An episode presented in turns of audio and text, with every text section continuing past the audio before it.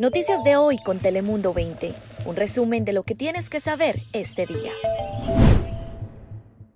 Si los mejores servicios son aquí en San Diego, pues qué bueno que traen a las menores más chicas, las más vulnerables, quizás las quienes no pueden defenderse tan bien como las eh, menores que son un poco más grandes.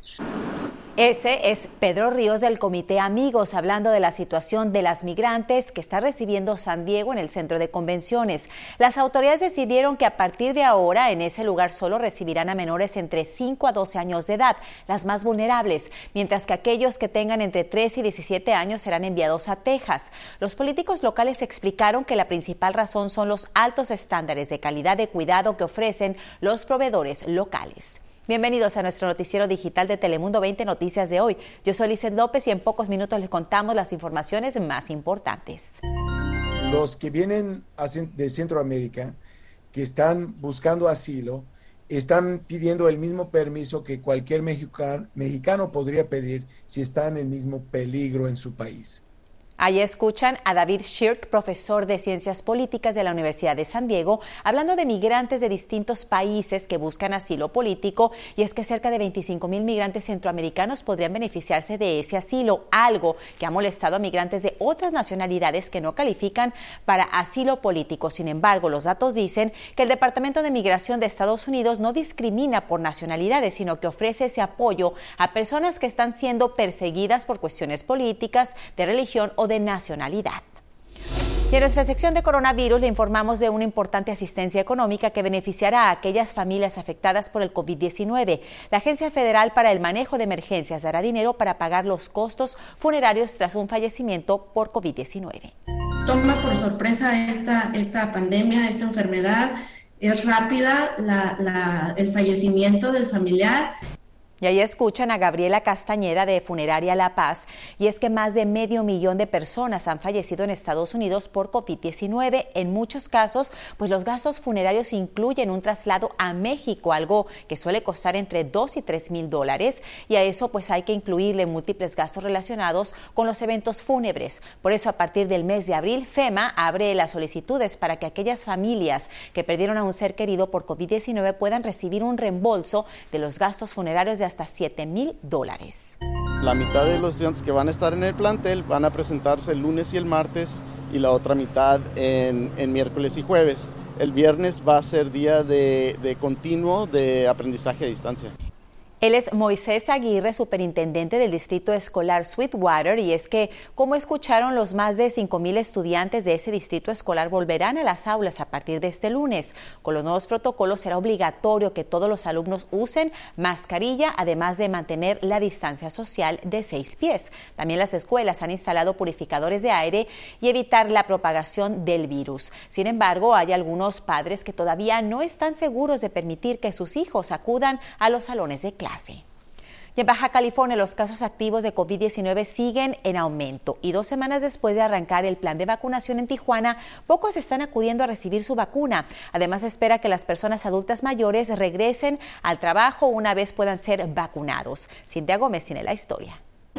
Hilda se encuentra sorprendida, pues lo que hace unos días era un ir y venir de adultos mayores en los centros de vacunación, hoy lucen casi desiertos.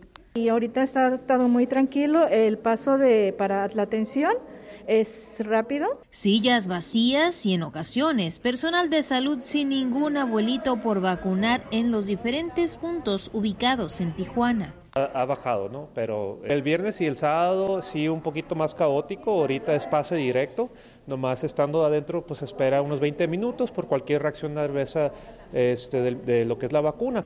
En Tijuana, hasta este viernes, se la han aplicado más de 91 mil personas. Una de ellas es María, quien a pesar de no salir a la calle, decidió hacer el temor a un lado y acudir por su vacuna. Pero si no acudimos a vacunarnos, es como negarnos a seguir viviendo. Pero yo no estoy acostumbrada a andar en la calle ni ni a salir y estoy nerviosa, pero ahorita con la vacuna ya se me quitaron los nervios. Y es que ya sea por temor o renuencia biológico, del total de adultos mayores en Tijuana, solo se proyecta que entre 100 y 120 mil acudan a vacunarse. Vienen con miedo, aquí nosotros le explicamos, este, ya, aquí estando aquí ya viendo a los demás pacientes que ya están vacunados, se animan. Pues por prevenir Está bien. Sobre todo aquellos que desean regresar a la vida productiva que tenían antes del COVID. Pues de acuerdo con el Instituto Nacional de las Personas Adultas Mayores, los empacadores podrán volver a los supermercados de forma voluntaria una vez que hayan completado su esquema de vacunación, además de tomar en cuenta el semáforo epidemiológico de cada entidad, lo que ven con buenos ojos aquellos que necesitan el ingreso. Perfecto, porque este necesitamos. ¿Quién les va a dar? Nadie nos va a dar nada. Es que necesitamos trabajar aunque sea en algo. Ya, si son 100 pesos, muy buenos pero en su momento se deberán seguir las medidas de protección, pues no dejan de ser un grupo vulnerable. Por lo pronto, deberán esperar a tener ambas dosis de la vacuna. Actualmente, solamente poco más de 12 mil adultos mayores han completado el esquema anti-COVID en Baja California. Entonces, en mi opinión, sí deben esperarse un poquito. Se espera una tercera oleada. Hemos visto ya un poquito incremento en los casos en Baja California y hay que ver también que hay nuevos variantes.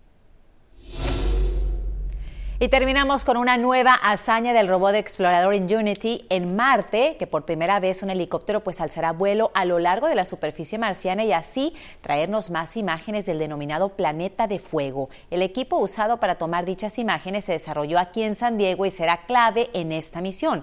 Este helicóptero llegó junto con el rover hace un mes y desde entonces ha estado cargando pilas para volar. Hasta aquí nuestra edición de noticias de hoy. Ya saben que cada día, si quieren estar bien informados en pocos minutos con las noticias más relevantes de nuestra región, este es el lugar perfecto. Yo soy Lizel López. Hasta pronto.